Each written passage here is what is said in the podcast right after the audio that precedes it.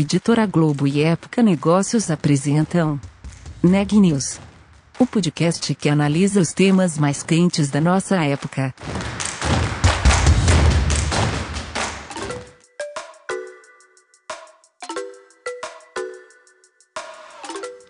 Olá, eu sou Elisa Campos da Época Negócios.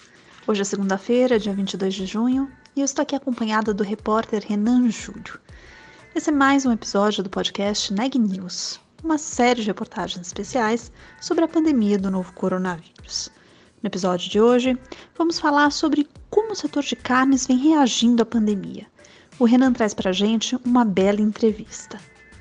Olha, eu conversei com o Edson Tickle, que é CFO da Minerva Foods, empresa de exportação de proteínas, para falar sobre os impactos da pandemia nos seus negócios. Segundo o executivo, o cenário global acabou trazendo vantagens competitivas para a empresa, que vem crescendo desde o início da crise do novo coronavírus. Na entrevista, o Edson fala sobre os detalhes desse crescimento e suas expectativas para os próximos meses. Vamos ouvir?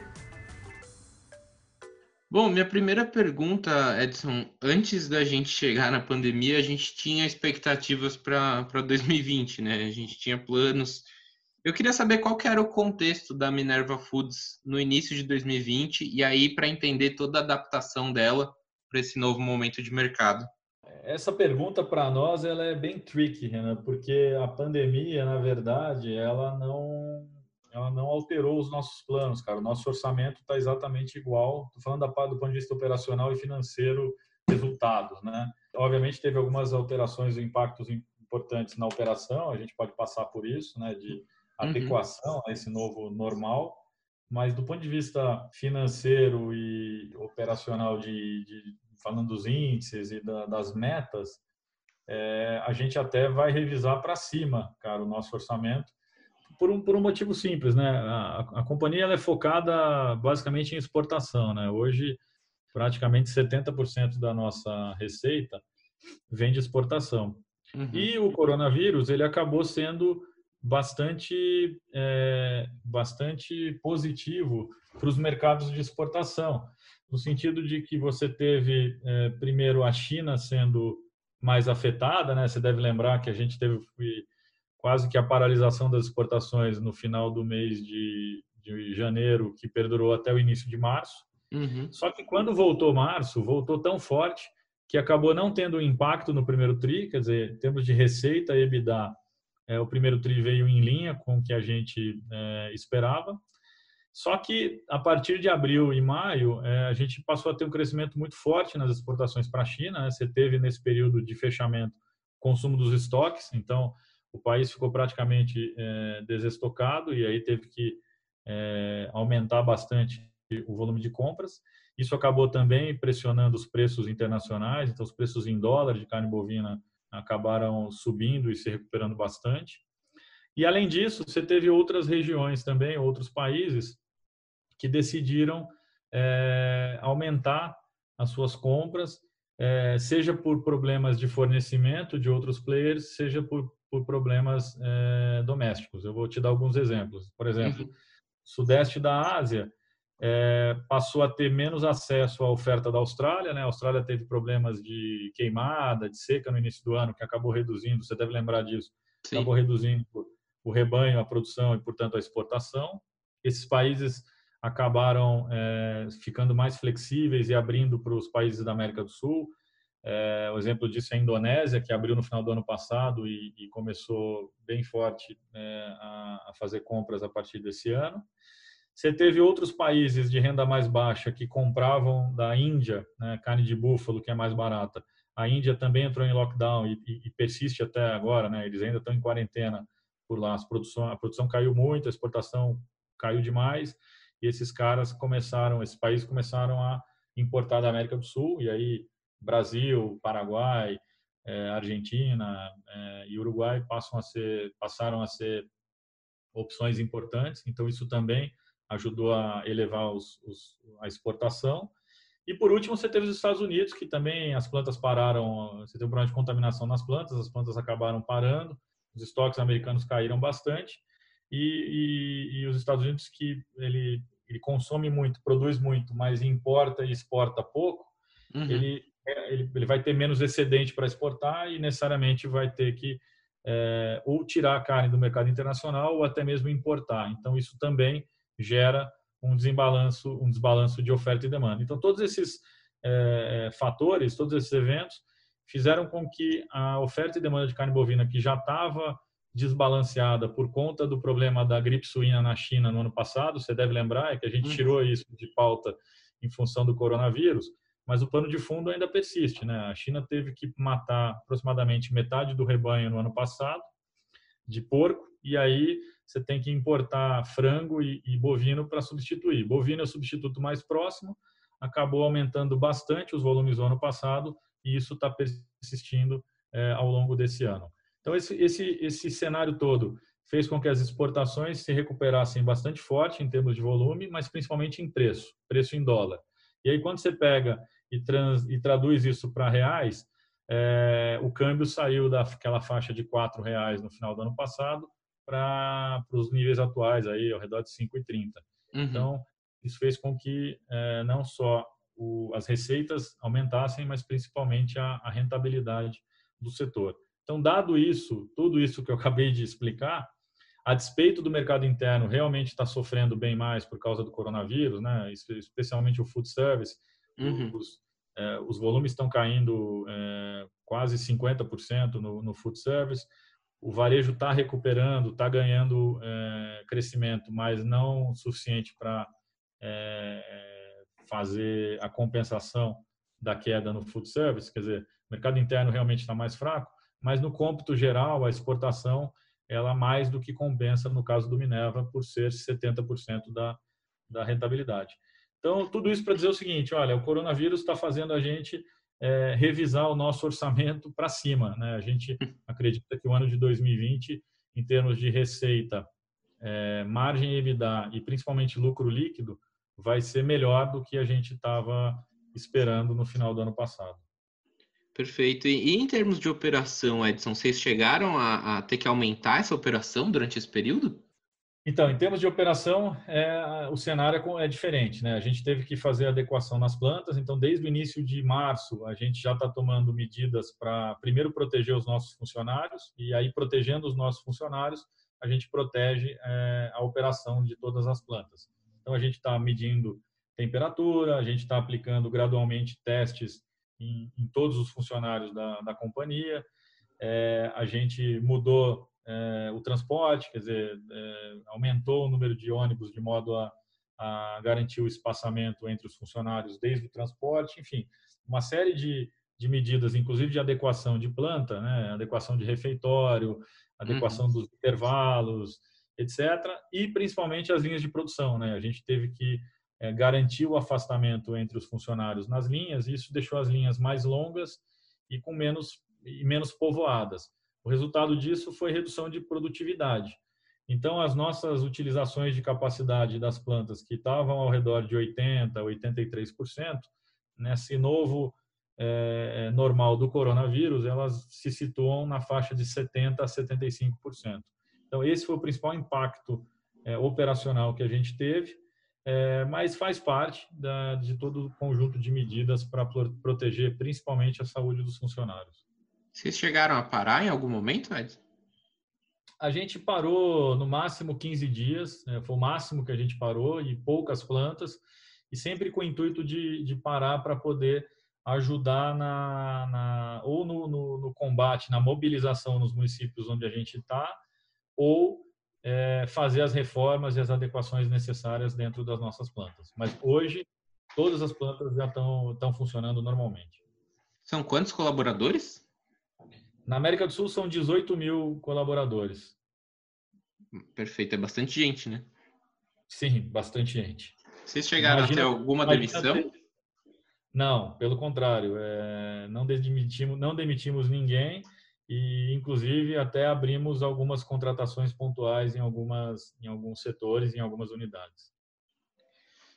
Edson, enquanto gestor, a gente tem falado com muitos executivos, né? Esse é um momento único e uma experiência, acho que única para muita gente. Eu queria saber, você, enquanto gestor, como foi lidar com tudo isso? É, porque você tinha na mão ali, aparentemente, uma, uma oportunidade de crescimento, é, 18 mil pessoas para olhar com, com carinho e com empatia. Como é que foi esse processo enquanto gestor? Cara, foi um desafio bastante grande no início, né? Porque a gente realmente não sabia quais seriam os efeitos. Eu ainda mais tocando é, o financeiro, né? Que é todo problema normalmente é, ele acaba se refletindo é, no financeiro e é ali que a gente encontra soluções ou, ou, se a gente não encontrar soluções, realmente as empresas acabam tendo problemas mais graves. A gente tomou algumas medidas, a exemplo do que a gente faz em crises financeiras e econômicas, né? A grande diferença foi que dessa vez era uma crise é, de saúde pública, né? Eu, uhum. eu tenho experiência desde 97 lidando com crises.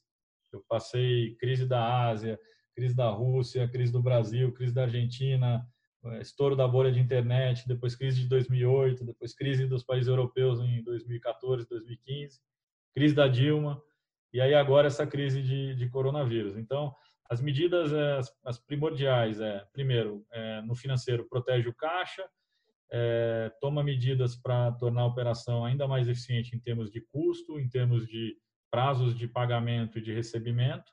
Uhum. E, paralelo a isso, como era uma crise de saúde pública, é, medidas de proteção à saúde dos funcionários. A primeira coisa que a gente fez foi afastar todos os grupos de risco e, e quem não era de planta, quem era de de escritório, né, de corporativo, a gente colocou em home office. É, grupo de risco, pessoal mais velho ou pessoas que têm convívio cotidiano com funcionários da área de saúde, né? Uhum. Então essas pessoas a gente afastou. Logo duas semanas depois a gente colocou o corporativo inteiro em home office e aí tinha uma expectativa muito grande do que seria trabalhar a companhia inteira, né? É, o corporativo em home office. Então foi um período de muita apreensão. É, a gente estava no início de março é, bastante apreensivo em relação ao retorno das exportações, especialmente para a Ásia. Né? A Ásia é o principal mercado, ele é 45% da nossa exportação. E tudo isso aconteceu é, concomitante, né? Então a gente teve que tomar essas decisões é, difíceis, é, proteger os funcionários, ao mesmo tempo cuidar das plantas para que elas continuassem operando Junto com isso, é, promover a volta das exportações e proteger a nossa posição financeira. Acho que é um desafio único na carreira de um, de um gestor, mas é, graças a Deus a, os resultados têm sido muito bons e eu acho que a gente tomou decisões, na maioria delas, é, bastante acertadas. Legal. E aí, quase encerrando, Edson, queria saber assim, como você vê agora esse pós, né? Se a gente já pode chamar de pós, né? Porque tem muita coisa acontecendo ao mesmo tempo. Mas aí queria saber suas expectativas, seus planos agora para esse segundo semestre e para 2021. Tá, bom, a gente, do ponto de vista, vamos dizer, de recuperação dos mercados e das operações, né, a gente vê é, a Ásia é, saindo na frente, como está acontecendo, né, óbvio que existe um risco de uma segunda onda de, de contaminação, não só na Ásia, mas no mundo inteiro, é, é um risco que a gente tem que conviver, mas que a gente acha que à medida que o tempo vai passando, esse risco ele vai se tornando é, menor, né? ele vai caindo em probabilidade, mas não pode ser descartado. É, mas a gente acredita numa recuperação muito forte e, e, a curto prazo da Ásia e dos Estados Unidos, acho que vão ser as duas economias que vão puxar e que vão ser responsáveis por tirar o, o mundo dessa recessão ou depressão, vamos ver, vamos ver como é que a gente vai chamar esse período uhum. exposto. É, a Europa, eu acho que a Alemanha ela é o motor e, e parece que também está se recuperando bem e saindo mais forte dessa crise. Então essas são as boas notícias, né? A gente vê os principais motores de crescimento do mundo saindo rápido e com recuperações vigorosas. Qual é a má notícia? É que quem vai ficar para trás e vai lag behind é infelizmente a América do Sul e aí o destaque Brasil e Argentina, é, a Argentina também é um país importante para nós, a gente tem uma, uma, operação relevante, mas também uma operação de exportação. Então, para a Minerva, é, o, o, que o pós-crise, o pós-pandemia nos traz é uma grande oportunidade de ampliar é, as nossas exportações, dado esse cenário, e, infelizmente, ter mais cuidado é, e ser mais cauteloso com as operações de mercado interno. Né? A gente acha que a América do Sul demora mais para se recuperar, e, e por isso a gente, obviamente, vai ter mais cautela é, em olhar o mercado interno. Agora, é, como um todo, para a sociedade, é, a gente vê algumas mudanças importantes, né? Quer dizer, você provavelmente vai ter as pessoas olhando e procurando mais, cada vez mais, o canal digital, seja na, na, na hora de procurar procurar produtos, uhum. seja no varejo, seja na parte de digitalização de serviços financeiros. Quer dizer, eu acho que isso vai ter uma, uma grande evolução e, e, o coeficiente de penetração vai aumentar bastante. É, a relação das pessoas com o trabalho, com o escritório também certamente vai mudar muito. E aí isso traz também é, oportunidades e desafios em locomoção, em indústria de food service, principalmente, alimentação fora do domicílio. Então, todas essas essas tendências é, que a pandemia trouxe e que de certa forma melhoram o bem-estar das pessoas vão ter que ser analisadas e certamente vão ter que compor a, a matriz de decisão, é, especialmente de foco em distribuição, mercados e, e segmentação de clientes. Então, muito trabalho pela frente, né? Ainda bem, né? Graças a Deus. A gente espera que, que todo, todo mundo saia mais forte da crise e, e especialmente como brasileiros, esperamos que o Brasil consiga se recuperar rápido e, e, e voltar para o caminho de desenvolvimento e de crescimento. Notícias do dia. O Grupo Fleury anunciou nesta segunda que irá selecionar 2 mil candidatos para participar da terceira fase de testes da vacina contra o coronavírus desenvolvida pela Universidade de Oxford. Cerca de 50 mil voluntários irão participar dos testes no mundo todo em diferentes estudos. Anunciado no começo deste mês, o estudo é conduzido no Brasil pela Escola Paulista de Medicina, da Universidade Federal de São Paulo.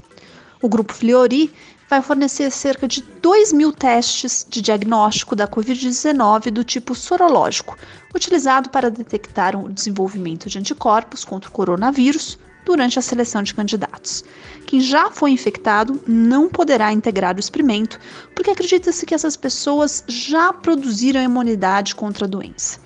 De acordo com o Grupo Fleury, a maioria dos brasileiros selecionados será de profissionais da área da saúde, homens e mulheres entre 18 e 55 anos presidente Jair Bolsonaro disse nesta segunda que o governo federal não vai suportar pagar mais duas parcelas do auxílio emergencial no valor de 600 reais, além das três já programadas. O Ministério da Economia já se comprometeu com o pagamento de mais duas parcelas, mas, segundo o presidente, o governo vai negociar um valor mais baixo com o Congresso. O benefício já está em vigor e custa 50 bilhões de reais ao mês. Segundo o último boletim divulgado pelo Conselho Nacional dos Secretários de Saúde, o CONAS, o Brasil tem hoje 1.106.470 casos confirmados do novo coronavírus. O país registra 51.271 óbitos, o que dá ao Brasil uma taxa de letalidade de 4,6%. Por hoje é só, pessoal. Muito obrigado pela audiência. A gente se vê por aqui amanhã. Até lá.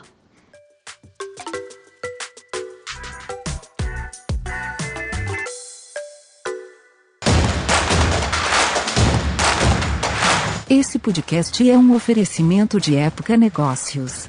Inspiração para inovar. Não deixe de conferir nossos outros podcasts.